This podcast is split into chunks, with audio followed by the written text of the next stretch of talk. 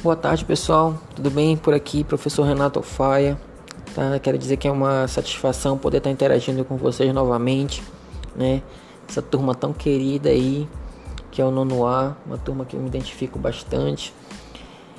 E por me identificar muito com essa turma também, quero dizer para vocês que nós estamos diante de mais um desafio. Esse desafio é um desafio diferente, é o maior desafio de nossas vidas, sem dúvida. É o maior desafio da nossa geração. É um desafio sem precedente. Não parar a educação em meio à pandemia da Covid-19. Tá? Eu creio que juntos nós vamos conseguir superar tudo isso, nós vamos conseguir passar por tudo isso, né? Juntos nós vamos conseguir avançar, né? É um trabalho que requer a união de todos nós, tá? Então, unidos nós vamos conseguir superar tudo. Tudo bem? Espero que vocês estejam bem. Espero que a família de vocês esteja bem, tá? Contem comigo. Qualquer dúvida podem me acionar no Zap, vocês sabem, lá no grupo. Olha só, essa é nossa primeira atividade, gente. Nós vamos fazer uma breve revisão, porque eu sei que deve estar uma loucura a cabeça de vocês muito, um monte de gente não sabendo o que é para fazer, muitas dúvidas, muitos trabalhos sendo postados. Eu sei que tem colegas que estão tentando fazer o seu melhor, mas sempre fica, né, a dúvida na cabeça, como é que eu devo fazer, o que, que eu devo fazer, como é que dá, como é que não dá. Então nós vamos com calma, tudo bem? Nós vamos lembrar um pouco do que nós trabalhamos na sala de aula, Vamos lembrar um pouco das nossas conversas lá de fevereiro, março, tá no caderno de vocês ainda, tá? Sobre o capitalismo na Amazônia.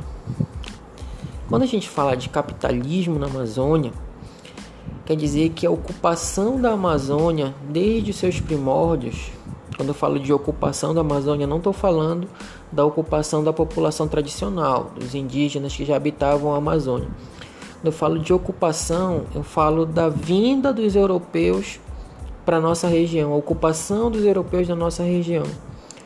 Então, desde os primórdios dessa ocupação, lá no século XVI, a Amazônia está diretamente ligada ao capitalismo. O capitalismo ele, ele influenciou a chegada dos europeus na Amazônia.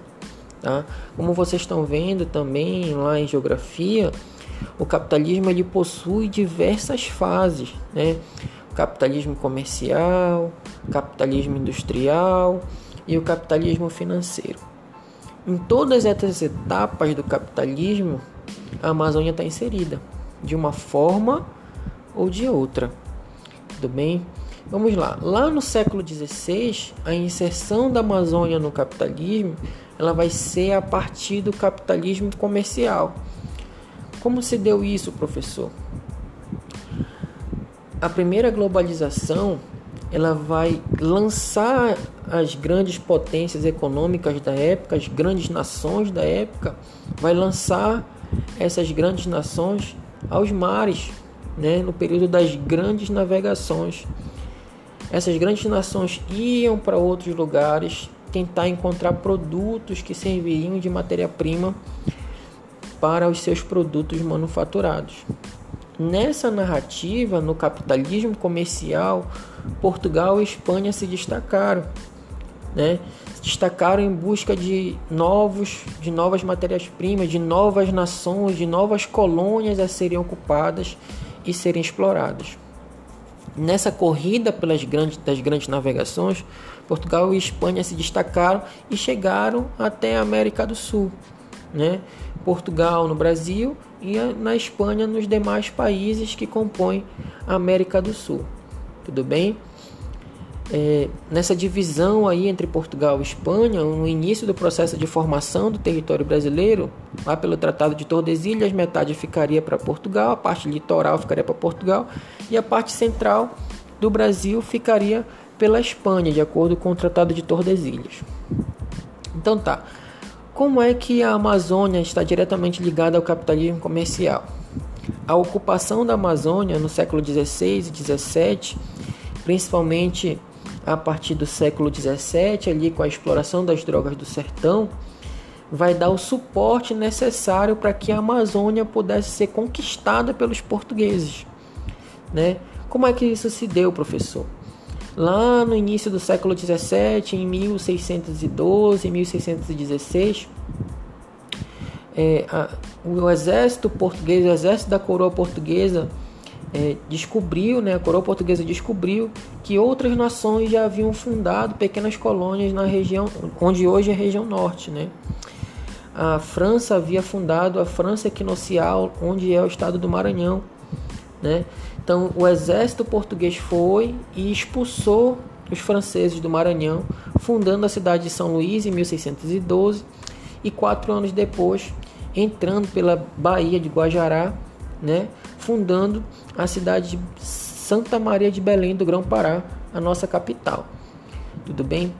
Depois de fundar essas duas cidades, começaram a ser fundados pequenos fortes ao longo dos rios da região, né? O início das fortificações.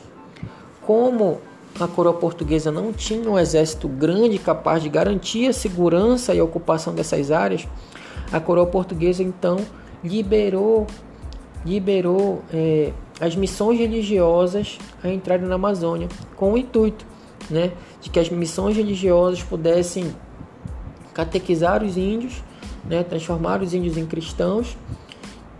Posteriormente, esses índios catequizados virariam portugueses, né, pelo um decreto lá pelo Diretório dos Índios, e esses índios catequizados trabalhariam na coleta das drogas do sertão. Eles coletavam as drogas do sertão, uma parte ficava para os missionários e outra parte era enviada para a coroa portuguesa. Ou seja, a ocupação da Amazônia se deu a partir da defesa do território e da exploração das drogas do sertão. Isso nós estamos falando do capitalismo comercial. Mais tarde, na segunda fase do capitalismo, do capitalismo industrial, né, eu vou ter aí o início da exploração do látex na região amazônica, né? O látex vai ser extraído da região amazônica e vai ser enviado para os Estados Unidos, vai ser enviado para a Europa, não é verdade? Isso vai ajudar a consolidar, vai dar uma nova dinâmica para a região amazônica, porque diversos migrantes vão vir, principalmente da região Nordeste, para morar na região amazônica, para trabalhar na região amazônica. O capital estrangeiro também vai entrar na região amazônica a partir da criação de Fordlândia, né, das indústrias Ford que montaram um, uma estrutura faraônica né, no oeste da Amazônia e com a queda na produção do látex essa dinâmica mudou totalmente novamente, tá? Mas aí a gente tem capitalismo comercial no período das grandes navegações, capitalismo industrial no período da exploração da borracha.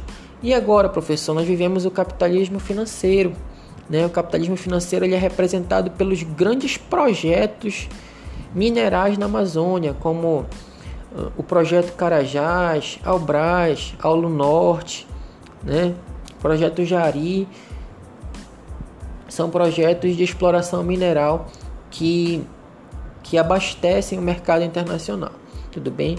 Mas percebam uma coisa, que desde o período das grandes navegações até os dias atuais, a Amazônia ela tem um papel no capitalismo, que é ser o quê? Fornecedora de matéria-prima, tá?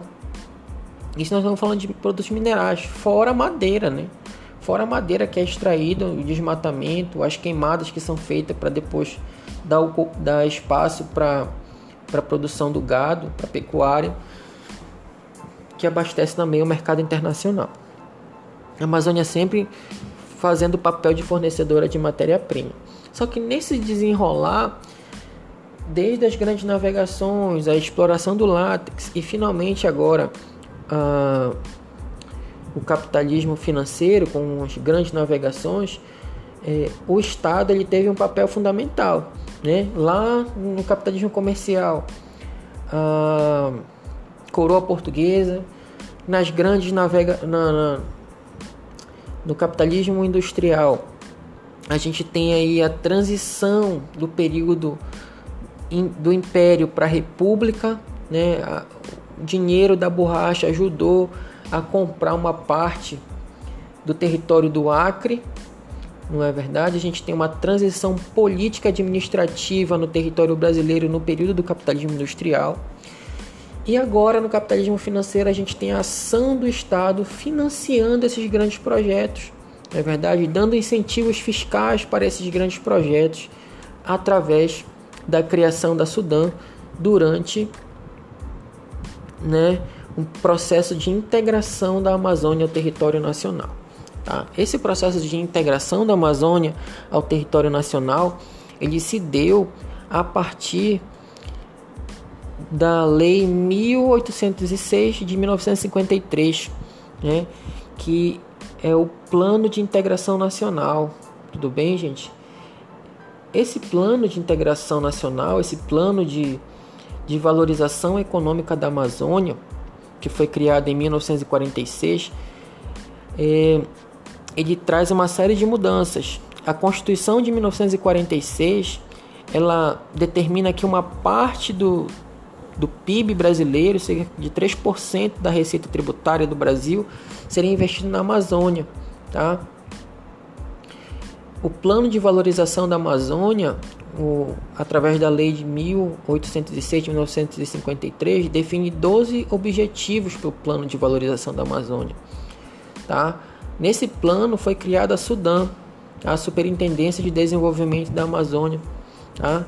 É, eu copiei no caderno, a gente copiou no quadro uma parte desses objetivos principais, mas dentre eles era promover o desenvolvimento da produção agrícola, extrativa e mineral.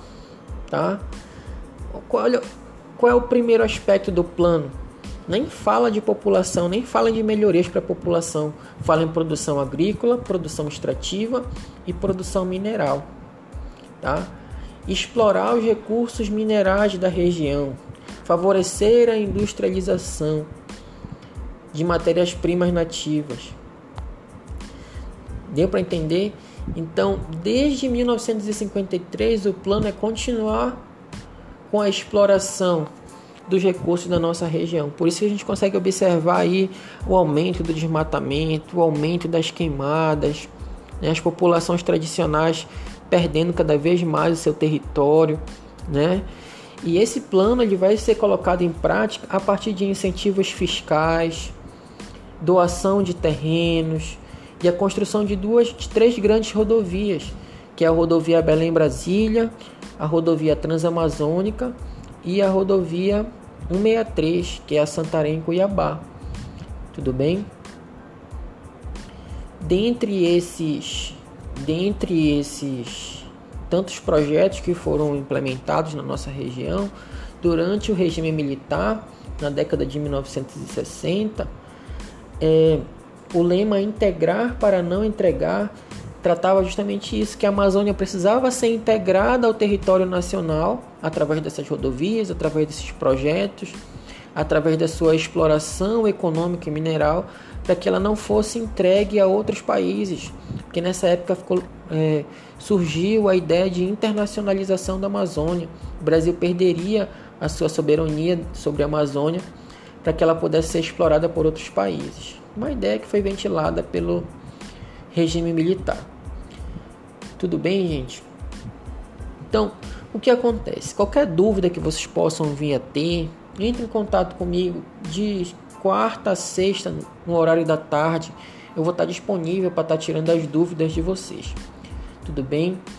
Façam a atividade e me entreguem no próximo dia 21, de 1 às 6 da tarde. Professor, mas eu terminei de fazer atividade hoje. Não, só me entrega dia 21. Tudo bem? Eu vou botar no grupo. Hoje é dia de entregar o trabalho.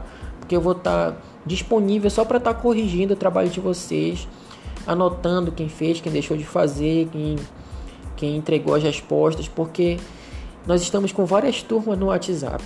Todo mundo tentando tirar dúvida, todo mundo entrando em contato. Aí fica complicado tirar dúvida, enviar trabalho, fazer os áudios para as aulas e corrigir ao mesmo tempo. Então eu estou anotando aqui na minha agenda quais são os dias para entrega de trabalho que nesses dias eu vou estar disponível para aquelas turmas. Tudo bem, gente? Um grande abraço, fiquem com Deus e até a próxima.